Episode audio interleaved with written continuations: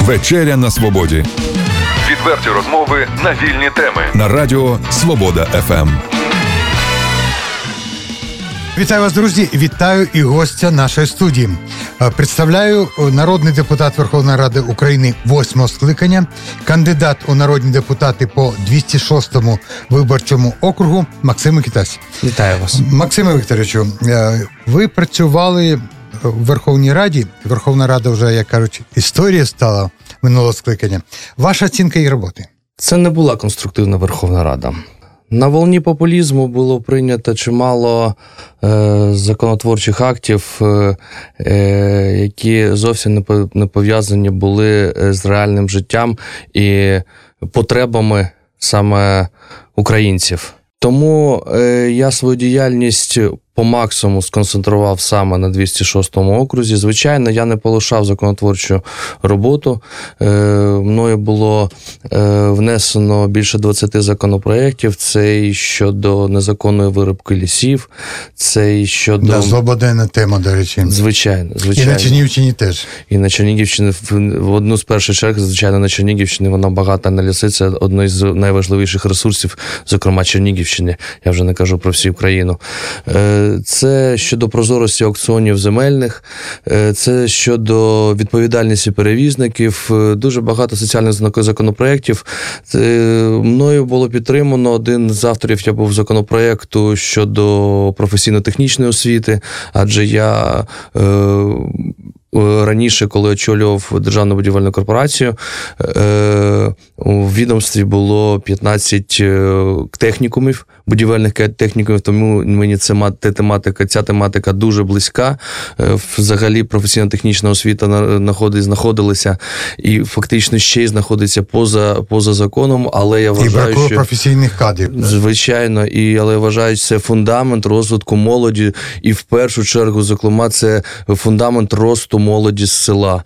Е, На своєму 206-му окрузі я стикнувся, звичайно, з різнополярними проблемами, адже 206 округ це і обласне місто місто Чернігів, це половина округу, це і сільська місцевість, Чернігівська, Чернігівський район, Ріпкінський район, і між районами дуже е, різнополярні проблеми е, і потреби. І є загальні, звичайно, але але і проблеми пов'язані взагалі з місцевістю. Адже район він е, ближче на кордоні з Білорусією, е, Чернігівський район більш пов'язаний з земельною тематикою. Так, от е, ця Верховна Рада, яка сформована була в більшості на волні популізму, на майдановських позитивних настроях, які я повністю підтримував, і підтримую, і буду підтримувати. Адже це є було це було те світло, яке можливо Всевишній Вишній нам дав. Але ці п'ять років ми повністю їм знехтували. І, на жаль, е, якщо сподівання у людей. Трошки звичайно, воно воно було воно було повністю знехтовано сподіваннями людей. І, е, на жаль, я стосуючись щодо мажоритарників е, до Верховної Ради е, випадково, помилково потрапили мажоритарники, були пов'язані з певною політичною партією, коли знову ж таки на тій волні е, можна було до будь-якої, е, так би мовити, як то кажуть, до будь-якої свині причепити так звану партію. І він проходив на народні депутати, а потім і не знав, що робити. Більш того, він знав, що робити, але його бажання зовсім ніяк не були пов'язані саме з е, його виборцями, які його обрали завдяки е, той волні натхнення, які радості, радощів, натхнення, віри в майбутнє. Навпаки, я прийшовши до Верховної Ради у 2016 році, повністю покинув свої, е, свою ем, е, свою підприємницьку діяльність і займався займався округом. І я відчуваю це е, на зустрічах, адже ми зараз не обсудили... Про це ми ще детально поговоримо. Добре, добре, добре. Максим Вікторович, ми зробили коротко підсумки роботи. Верховної Ради восьмого скликання. Угу. А якщо оцінка вашої роботи мається на увазі позитив, негатив, чи не все ще зробили? Тільки самокритично бажано. Звичайно, повністю Чи все ви зробили? Ні. Плани можна всілякі ставити. Е, більш того, я е, є, е, я є, так би мовити, фанатом Стіва Джобса, і Стів Джобс е, завжди, завжди 100% виконання планів для працівника, його працівника, який в ньому працював, працівники всі розуміли, якщо ми виконуємо хоча б 50% від- планів свого шефа, то ми будемо, е, то ми дос- досягнемо мети. Тому, звичайно, для своєї команди і для себе я, е, я заздалегідь ставив плани, які на виконання яких я, я розумів, треба не лише ця невеличка скорочена каденція, а й другої великої повної каденції не вистачить. І звичайно, для мене буде задоволення, коли наші, е, наші люди похилого дідусі, бабусі, будуть на пенсії від'їжджати за кордон, будуть, е, е, будуть е, разом зі своїми онуками. Вони будуть- заслужили Вони це. це заслужили, звичайно, а не будуть е, хоча б просити те, просити саме слово просити у держави, те, що те, що вони заробили. Адже фактично село саме збудувало нашу країну свого часу. В 90-ті роки, е, коли, коли все було розрушено, саме село відновило, відновило нашу країну. Е, Зроблено чимало, адже фактично е, я цього мені не соромно дивитися в очі своїм виборцям. Е, Чи- Чернігівщина, зокрема, 206 округ, потребував змін, і він це отримав. Від невеликих програм до великих щодо самого округу, фактично кожне село відчуло нашу увагу. Постійно працю- працює наша приймальня, що не було ніколи. Адже е, виборцям, селянам і е, жителям Чернігова е, ні до кого було звернутися. Якщо Черні... у- Чернігівців ще є мер, то у селян взагалі-то нікого немає, окрім народного депутата. Вони вони у них з'явилася можливість, і чи лише за останній час ми отримали більше 3,5 тисяч звернень. Більшість звернень отримала позитивні відгуки, дуже різноманітні від е, допомоги по спадщині. Е, Дуже важливі, звичайно, звернення, і ми індивідуально по кожному працюємо. Це невиплата чорнобильських пенсій, недос... не- неправильно розрахована взагалі пенсія. Е, Дуже багато звернень щодо незрозумілих отриманих платіжок від, від, відповідно за тепло та електроенергію.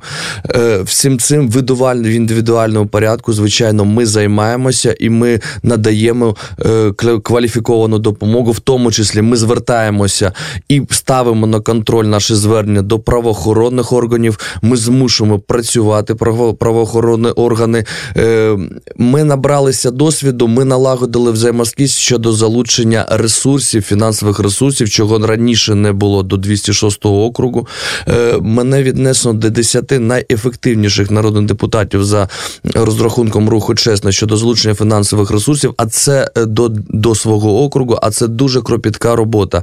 Фактично, за мій власний рахунок, мене працює команда юристів, правників, спеціалістів, менеджерів.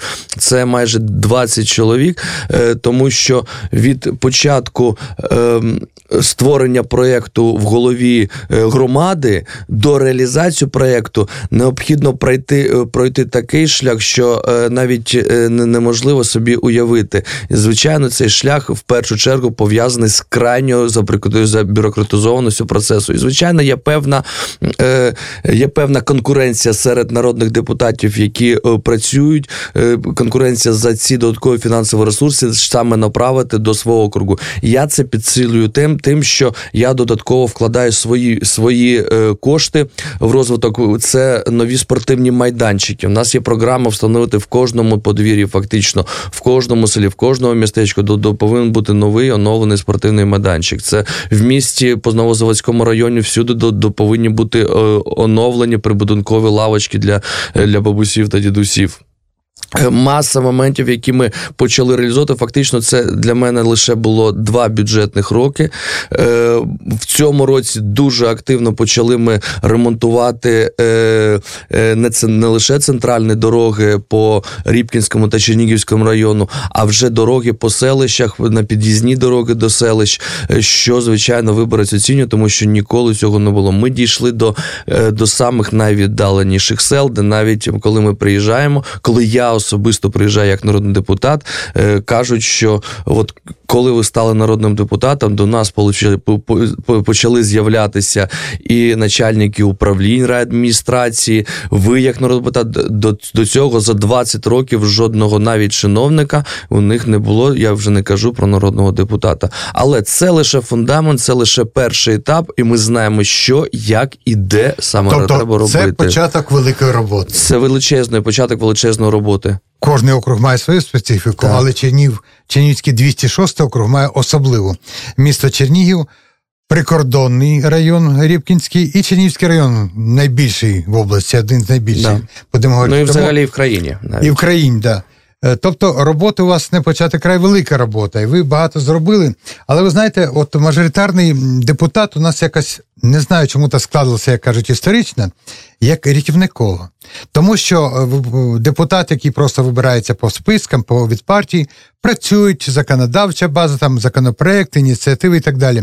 Ви безпосередньо на вас дивляться і йдуть, бо вас люди знають, ідуть до вас. От ви сказали з проханнями, тому що люди, на жаль, останнім часом втратили і просто справедливість. Шукають у вас там пенсії, ви говорили, Чорнобильські і так далі. Шукають у вас і бачать у вас те, що ви справжуєте ту надію, на яку вони сподіваються. І це дуже необхідно і потрібно. І я несу цю відповідальність перед І головне, що ви взяли на себе цю відповідальність. Як кажуть, кожному нести свій свій хрест, Так, а ви так, несете цей так. хрест. Вони є моїми роботодавцями, єдиними. Це ви правильно сказали, тому що ну вони вас наняли на роботу як депутата. звичайно. Звичайно, дуже багато зроблено і ремонт, і освітлення, і ну, перерахувати і школи, будівництво, і багато роботи, але попереду ще більше роботи. Ви сказали, що це перші кроки. Які- Якими вони будуть наступні кроки? Е, Ці наступні кроки пов'язані з, з нашою розроб- розробленою загальною програмою розвитку Чернігівщини. Е, Звичайно, е, те, що ми вже започаткували, воно повинно розширятися і буде розширятися. Розширятися вже ті програми, які діяли, вони і будуть діяти, і будуть досконалюватися. Е, Програми оновлення дитячих майданчиків, будівництва нових дитячих майданчиків, тобто від малого до великого.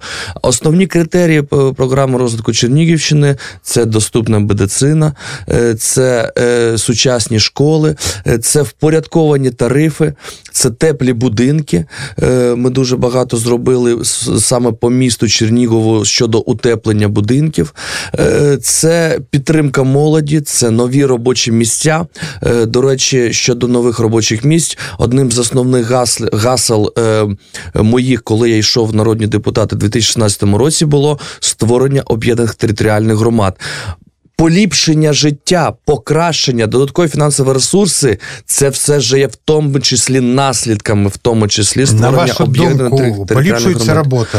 Повністю. Я повністю підтримував, підтримую і буду підтримую, підтримувати. І вже ми бачимо повністю оновлені, е, оновлені села, повністю оновлені е, нові амбулаторії, навіть е, в центрі надання адміністративних в ми будуємо в Іванівській об'єднаній територіальній громаді в селищі Іванівка е, нову новий центр адміністра... надання адміністративних адміністративних послуг, Послуг. нову амбулаторію будуємо. Вкладено більше 20 мільйонів бюджетних коштів. В Київській, Київській об'єднаній територіальній громаді теж ми будуємо нову амбулаторію. В планах оновити або де, де необхідно побудувати нові амбулаторії у всіх об'єднаних територіальних громадах.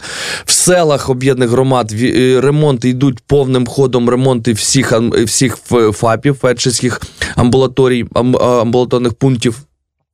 Е, Це е, програми, що стосуються медицини. Що стосується е, школи, що стосується освіти, повна підтримка продовжувалась і буде продовжуватися. Ми розуміємо, що фактично всі школи, всі дитячі садки потребують негайних ремонтів. Це на, на сьогоднішній це час пройде скоро 1 березня. Звичайно, звичайно, да. Е, і кожен, кожна школа, кожен дитячий садок це мільйони гривень. Звичайно, коштів не вистачає. Ми додаємо власну, власні ресурси, але але в основних в Олішівці ми дуже добре підготували школу до е, е, підготуємо, Ну, там громада. підготувала звичайно велика громада. У нас всі е, е, саме Мих- саме Чернігівська е, Чернігівська область, я вважаю, є один з лідерів по просуванню взагалі е, нап- напряму створення об'єднаних територіальних громад і успішності їх функціонування. А в вашому окрузі вже всюди громади? Ні, не всюди, на жаль, не всюди. Е, Нас, на жаль, нам в Рібкінському районі прийшлося дещо затормозилося через е, зміну влади в Рімпі в Рібкінській райадміністрації. У нас тормозилися проєкти, у нас тормозилося погодження. Ми е, створили лише одну е, територіальну громаду, але в планах ще дві територіальні громади. Фактично, ми закінчимо процес. Вони майже готові вже на е, 80-90%. Добрянська вже на 100% готові, лише треба об'явити. І щоб ми розуміли, створення об'єднаної територіальної Добрянської територіальної громади принесе додаткових доходів майже 40 мільйонів. Це 3 мільйонів гривень бюджету до 40 мільйонів гривень нового бюджету. Рази, звичайно. Е, е, Щодо Чернігівського району, ми фактично повністю завершили. Лише деякі села треба приєднати. Е, Причому, що громади за приєднання є певне нерозуміння між майбутніми старостами та об'єднаною територіальною але це процес спілкування. Ми цей процес фактично за, за найближчі місяці. Ми я впевнений. Ми Це проблема росту, як кажуть, так? Є проблема росту, десь проблема страху, е, десь впасти до когось. Так вони є, дещо собі окремо. От але вже люди, коли спілкуються. Кожен хоче собі мати. Знаєте, Коли, але ми коли люди спілкуються знаєте, між селами, вони вже відчувають, що ті, що вже потрапили до територіальної громади, так вони бу, вони боязливо до, до, до того входили. Краще жили, жили, де живемо, якось і далі проживемо. Але вже потрапивши, вони відчули додаткову підтримку від держави. Мені значно легше просувати, е, просувати м, проекти, значно легше, тому що тут виступає вже об'єднана територіальна громада, яка до яка до того ж і від, відповідально відноситься до, е, до своїх шкіл, до своїх дитячих садків, тому що разом з додатковими ресурсами е, громади отримали додаткову відповідальність. Вони на баланс переймають вже е, школи, дитячі садки, інші. Інші заклади, Е, тому це е, саме е, в Чернігівській області і в Рібкінській буде теж, але Чернігівська область є взірцем для всієї України щодо процесу децентралізації, реалізації процесу децентралізації і створення об'єднаних територіальних громад. Але головніше, як ми підійшли до цього процесу. Ми проводили лекції, ми проводили семінари. В Чернігівському районі фактично кожна об'єднана територіальна громада висування кандидатур проходило з обговоренням з громадою. І е, в- саме в Чернігівському районі, е, так як у нас було дуже тісно взаємопов'язаний процес з е, районною адміністрацією, з обласним, з мною, як з нар- народним депутатом, нас все пройшло достатньо тихо. І за ці вже 2-3-2 роки, по мірі, як вони були створені, вони показали успіхи в рості в геометричній прогресії. Тому я впевнений, що і далі цей процес буде успішно нами продовжений, вже отримуючи наслідки від створення. Ми знаємо, на які проекти я особисто буду підтримувати проекти. Тому, е, звичайно, основ один е, із ще з важливіших елементів, е, я вже про це казав, програму розвитку Чернігівщини це. Підтримка професійно-технічної освіти, відновлення професійно-технічної освіти і підтримка її на державному рівні, е, підтримка, е, підтримка будівництва е, сучасних доріг, особливо вже присільських доріг, значить, підтримка бе- бе- безпечності перевезень. Дуже багато проєктів ми ініціюємо в сфері альтернативної енергетики, підтримка молоді. Е, І створення, звичайно, нових робочих місць. Адже, от я казав про об'єднані територіальні громади, коли і вже ми відчуваємо, як пішов інвестор в об'єднані територіальні громади. Тому що створюючи підприємства, інвестор розуміє, що працівники, які працюють на цьому підприємстві, ту, е, е, ту різницю від загальної заробітної плати і ту, що він отримує фактично на руки, е, це є пода- це де ПДФО, податок на доходи фізичних осіб, отримує громада. Тобто інвестор розуміє, що він не відправляє частину цих коштів туди у центр і десь вони там сховаються, а він залишає тут, на місці, де буде відремонт за ці гроші, в тому числі буде відремонтований клуб, буде пару вікон куплено, куплено в школі, і його працівник буде з поліпшеним настроєм приходити, звичайно, на роботу. До речі, ви про школу заговорили. Ну, таке, здавалось би, некоректне запитання, але воно болюче, коли у сільських школах бачите, туалет на дворі, а дітки бідні взимку бігають по своїх справах. Ми знаємо, що є е, певне реформування освіти. Е, Ми е, повністю підтримуємо і і готуємо до нового сезону всі опорні школи і допомагаємо всім школам, ті, що менше. На селі вже практично немає тієї ситуації, як ви сказали. Я, Ні, це по області, я думаю, як у вашому окрузі на, в нашому окрузі вже немає тієї ситуації, коли, коли туалети на вулиці, вже жодної школи такої, яка, яка є функціонуючою е, відповідно до стандартів, е, відповідно до стандартів, наданих е, Міністерством освіти, вже такої проблематики немає. Звичайно, Ну, слава Богу. так, звичайно, ми і відремонтовуємо школу, ми забезпечуємо новими підручниками школи. Фактично, це одне з основних, це нові. Фактично, в планах всі школи забезпечити новими інтерактивними дошками, новими партами та встановити нові вікна. В опорних школах ми практично завершили і хочемо в наступному році завершити цей процес щодо забезпечення е, всім, всім, всім необхідним школи в менш великих сільських місцевостях. Е, Все це є, е, все це роз, роз- зрозумілі, але дуже важливі пункти, пункти та завдання, які ми ставимо перед собою, і які викладені в, на, в моїй програмі розвитку Чернігівщини. Ви знаєте, ви торкнулися питання саме ФАПів, закриття, відновлення роботи. Але є ще одна проблема. Нашу область зробили експериментально чомусь найбільша область, села найменше, але зв'язок, надання послуг. Почтамт, по- фактично почтамт. Так. У нас да, так. Це є, е, це, так би мовити, моя біль. Я пообіцяв виборцям, що цю реформу, так звану в лапках, ми повністю відмінимо найближчим часом. Ми повернемося до наших добрих почтамтів, тому що, е, тому що пошта для, для, е, для селян це не просто отримати листівку. Це, звичайно, це ціле життя. Це і спілкування Це, спілкування, навіть. це цілі процеси, це, це відправлення документів. Е, е, Тому найближчим часом я пообіцяв, що е, ця реформа буде відмінена і буде відновлення нормальне функціонування Укрпошти саме в Чернігівській області. Ми разом ми, зараз ми повинні я повинен зрозуміти, хто буде народним депутатом в наступному скликанні. І я впевнений, що ми не залишимо в спокою в спокою в спокою жодне міні, профільне міністерство та Верховну Раду. Е, Всі, всі, всі важелі, які ми маємо, а ми маємо достатньо важелі як народні депутати, які стоять на захисті своїх виборців та фактично не, не лише виборців, а жителів е, е, Чернігівщини. е, е, Відновити нормальну роботу по Укрпочті в Чернігівщині. Бо ви знаєте, е, щось зіпсувати або розвалити, або закрити легше, ніж Або, або, або реформувати А, да. за західним зразком. так, а відновити це Так. вже складніше після того, Так. як все зруйновано. Київ не знає, не враховує. На жаль, сьогодні Київ е, там в центрі взагалі не бачить сільську місцевість. На жаль. Він взагалі не розуміє. Е, Ви перше ваше запитання було щодо, е, щодо конструктивності роботи Верховної Ради. Е, Верховна Рада бачить лише великі міста, бачила, і, і лише те, що кажуть олігархи, те, що кажуть олігархічні клани, те, що, те, що необхідно ем, головним містам. Які нібито керують сільські, і, і зовсім жодного було жодного зако- законодавчого акту було не було прийнято, е, направлено саме на розвиток поліпшень та поліпшення життя сільської сільської місцевості. Ви знаєте, от е, ви говорите, я думаю, чого ж так сталося? Чого ж ви так далекі від людей?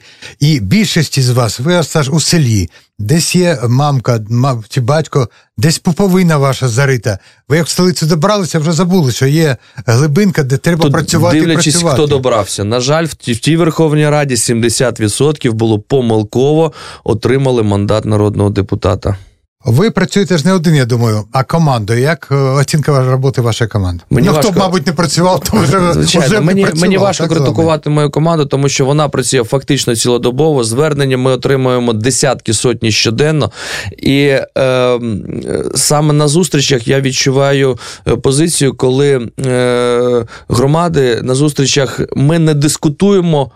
Те, що було те, що було вже пройдено, що зроблено погано чи якісно, це вже в знаходиться в якомусь постійному процесі. На зустрічах ми ставимо плани. Це найголовніше. Якщо ми ставимо плани, значить те, що ми робили вчора, е, вчора здійснено, і значить громада розуміє, що, е, що вони е, мають перспективу, вони мають як і що розвивати. Ось у мене зараз виникає питання мимоволі. Е, Чи є критерії роботи народного депутата? Спілкування з громадою, не просто спілкування, а відчування їх потреб. Е, обов'язково я говорю зараз лише за народного депутата-мажоритарника, тому що е, депутати, які проходять за, за партійними списками, вони, по-перше, вони зовсім на сьогоднішній день, на жаль, не відчувають реальних потреб е, е, своїх виборців. Взагалі не Ну, ви знаєте, як я, як виборець, знаю мажоритарщика свого. А хто ще закріплений, я не знаю, не бачив звичайно, очі. звичайно. Вони, е, вони ті, ті, що за списком, зовсім не відчувають на сьогоднішній день реалій.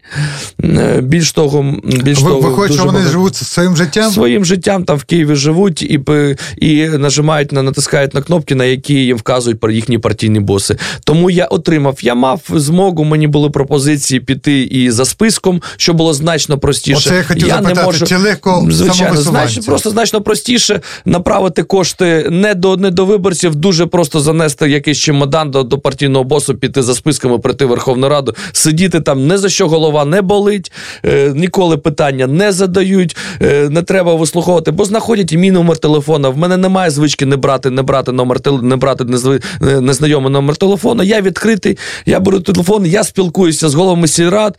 Е, Фактично, у кожного голови сільради є мій номер телефона. Вони можуть в, в будь-якому випадку, чи то екстреному, чи то жи, жи- житійному, просто житійному, подзвонити мені, спитати, спитати поради, Порадитись. допомоги. Це вже завжди є.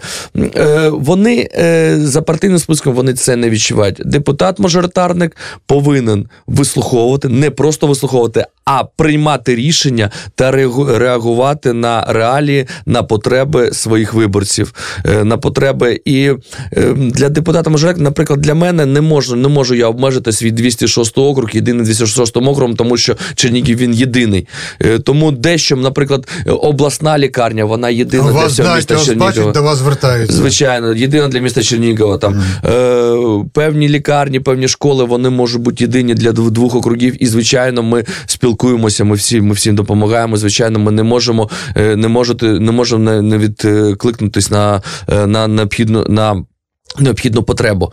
Е, тому критерій це воліти потребами своїх виборців і працювати з ними.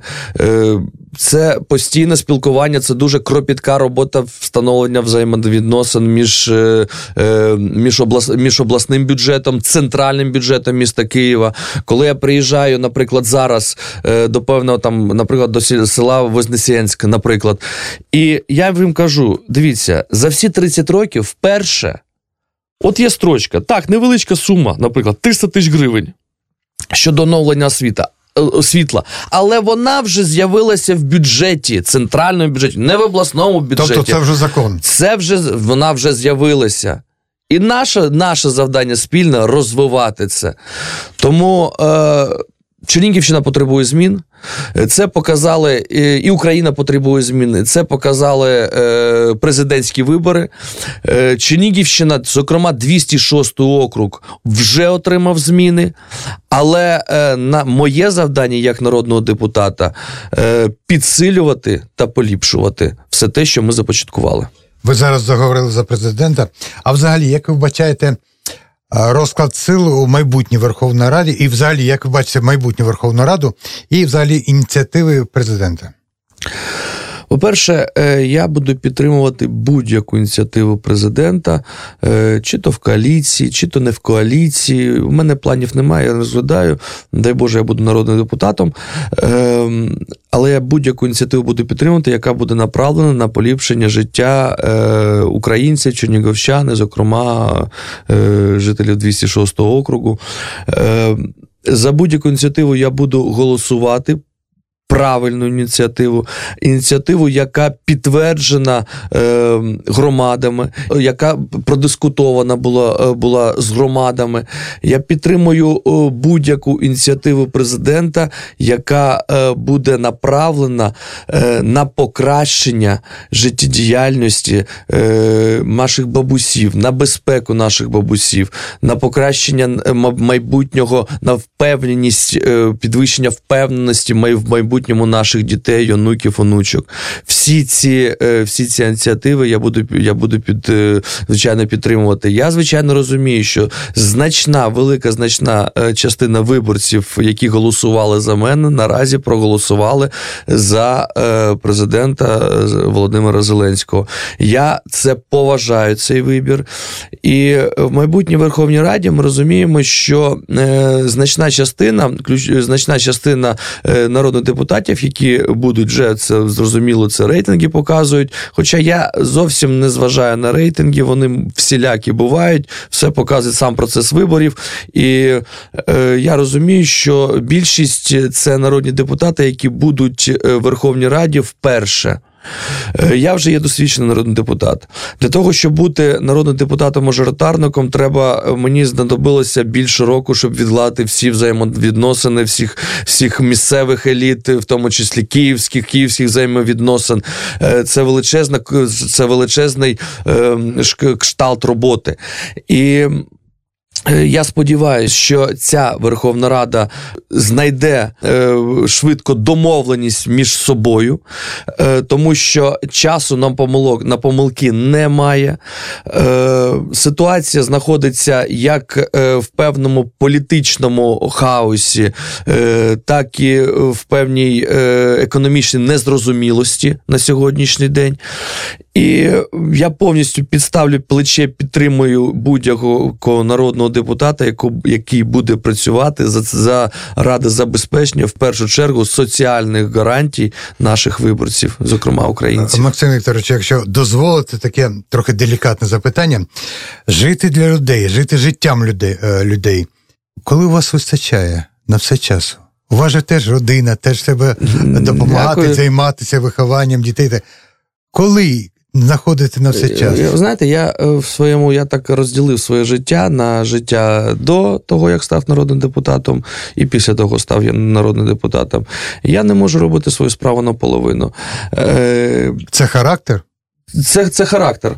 Е, Максим, максималізм, е, можливо, з цим пов'язано. І, е, і тому е, дружина це розуміла, коли я, коли я йшов в народні депутати. Вона не розуміла для чого, тому що я побудував найбільшу будівельну компанію в Україні. Я достатньо заможна людина з відкритими зап- заплаченими податками. І я впевнений себе е, завжди відчував і, відчуваю зараз. Але це зовсім інше життя. Але дружина зрозуміла, в нас було декілька розмов. е, Зрозуміло, що життя є одне. І його треба прожити не лише для себе. Е, якщо є необхідність, і є, якщо є, е, є можливість в моїй допомозі, я повинен це зробити. Моя родина живе разом зі мною цим. Е, Вона розуміє. Є сьогодні дуже е, е, сучасні елементи зв'язку. Це і скайпи, це телефони, це ватсапи, це вайбери. Розумієте, але всім дуже скайп- цікаво. скайпом, але Да, але всім дуже, але всім дуже цікаво. Нам вистачає лише один, два, один, один день на тиждень погуляти з сім'єю. Я, е, я практично не дивлюсь телевізор. Я, я завжди в дорозі. В дорозі є, е, є інтернет, я всю інформацію я черпаю з нього. Я дуже люблю читати газ- газети, наші добрі старі газети. Люблю. Я відчуваю е, точковим, так би мовити, цим тактильним методом. Я відчуваю, відчуваю, з яким настроєм репортер писав. А потім І можна наскільки- щось повернутися, Звичайно, це якось воно зовсім по-іншому. Е, я, я обожнюю книжки, тому що я, я, я жодної жодної електро- електронної книжки А так і не зміг тематика, а прочитати. яка тематика вас більше Е? Я більше люблю які? біографії. Біографії, звичайно, біографії, е, як, як то кажуть, знаєте, дураки люди, люди досвідчені. От, краще при- перейняти чужий досвід, ніж, е, е, ніж наробити багато помилок на своєму. Хоча і на своєму необхідно робити. І Ну, на своєму необхідно таке. робити. Так, життя воно таке, необхідно це без цього, звичайно, ніяк. Тому, звичайно, е, родина розуміє. І коли я е, наразі я йду в народні депутати, родина розуміє, пройду чи не пройду. Такого не ставиться. Стану чи я не стану народним депутатом, їм воліє друге. Тобто дуже багато є родичів, е, тому що фактично це моя друга батьківщина, і моя дружина фактично з Рібкінського району. Дуже багато спілкуються і кажуть, так стільки вже зроблено. Це ж воно ми розуміємо, що це Ви- лише ви вже- початок. ви вже по і собі щось воно як же я вже в залиш- залежності такої. Залишили слід на землі свій гарний. Да, і я вже в залежності в такій, що всі кажуть, як же ж воно є, це ж треба продовжувати. Якщо б встановили вже е, 40 сли, з, лишком дитячих майданчиків, все ще треба встановити, всі бачать, На воно ж пів- на виготовлено знаходиться, що треба закінчити. Да. Не можна зупинитися, звичайно. Це адже ми навіть не зайшли ще, навіть по коліна не зайшли в воду. Вже не кажучи про те, що ми поплили. Максим Вікторовичу, завершуючи нашу- нашу розмову, от з якими б словами, що б ви хотіли сказати і звернутися до виборців? Е, Якщо до виборців, звичайно, ми напередодні е, дуже важливого е, дня. Е, Для кожної людини, яка, яка е, має право вибору за своїм віком, е, фактично, яка має статус виборця. Тому я прошу віднестися до цього процесу дуже відповідально. Звичайно, хотів би побажати Божого благословіння кожній родині, затишку, хотів побажати миру. Е, Можливо, я завжди для себе думаю, працюючи в Верховній Раді, десь я не допрацьовую особисто я. Хоча я розумію, що я можу зробити для встановлення миру. Це, це зовсім інша гра, геополітична, кривава, олігархічна гра, е, до якої я не маю жодного відношення. Але не знаходячи в Верховній Раді, нібито е, в вищому органі управ... одного з управлінських органів нашої країни, законотворчому органі, мені завжди щось ем, себе таке підскрубовує. Щось я не зробив, щось я повинен зробити, але щось я не зробив, щоб, щоб нашій країні наступив мир, щоб хлопці е, перестали щоденно отримувати поранення або навіть навіть гинути. Тому давайте відповідально віднесемось е, до нашого вибору. Проголосуємо не лише серцем, проголосуємо все ж таки розумом. Е, На кожному окрузі, не лише я про 206 округ кажу, за, за людину, яка по-справжньому воліє округом, яка не приїжджає зараз просто побазікати, а яка по-справжньому вже своє життя підтвердила своїм досвідом. Адже народний депутат і, взагалі, чиновник високого рівня повинен бути вже з достатньо великим життєвим досвідом. Так. Іноді його отримують і до 35 років, іноді, а інколи його не можуть отримати і в 50 років. Е, Але я хотів би, щоб дуже відповідально віднеслися до цього вибору, адже за цим вибором, вибором вашого народного депутата, стоїть майбутнє ваших дітей, майбутнє ваших онуків і майбутнє всієї нашої країни. Ми зараз знаходимося на зламі часів. Україна потребує змін. Чернігівщина 206 округ вже отримала зміни. Я хотів би, щоб всі народні депутати, які будуть обрані, працювали в першу чергу, стосуються мажоритарників для своїх виборців. Якщо 200 мажоритарників кожен буде працювати для своїх виборців, в, сукуп, в сукупності ми будемо в- в- мати велику працьовиту Україну, в якій всі е, з, спільно народні депутати працюють спільно на всю Україну, де не буде забутий жоден, жодна людина, не буде забутий жодний громадян, громадянин нашої країни.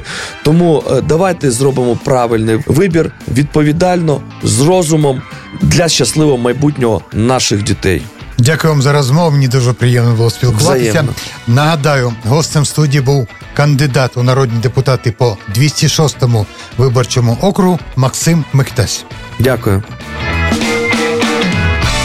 Відверті розмови на вільні теми у програмі Вечеря на свободі Тричі на тиждень у понеділок, середу і п'ятницю о 18.00.